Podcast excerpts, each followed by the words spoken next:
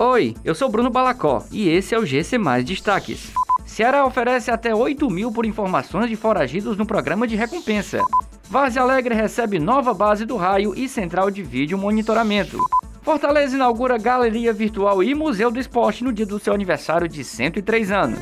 Nesta segunda-feira, o governo do Ceará atualizou as informações de 14 foragidos da polícia que estão no programa estadual de recompensa. Quem tiver informações que possam ajudar na captura dos criminosos pode receber um valor entre R$ 2 mil e 8 mil reais. De acordo com a Secretaria de Segurança Pública e Defesa Social, todos os indivíduos que estão neste programa são suspeitos de integrarem grupos criminosos atuantes no estado, além de possuírem passagens por diversos crimes.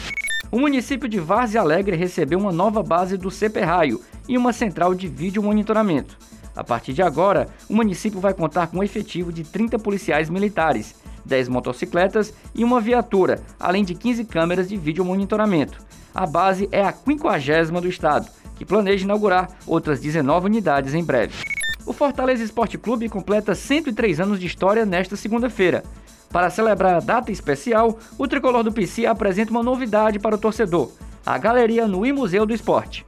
Trata-se de um espaço virtual e exclusivo com navegação em 3D para contar a trajetória do tricolor, repleta de ídolos inesquecíveis e conquistas memoráveis.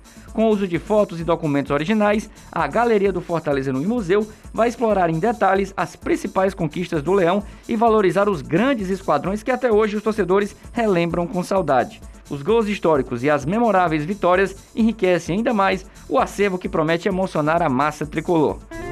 Essas e outras notícias você encontra em gcmais.com.br. Até mais!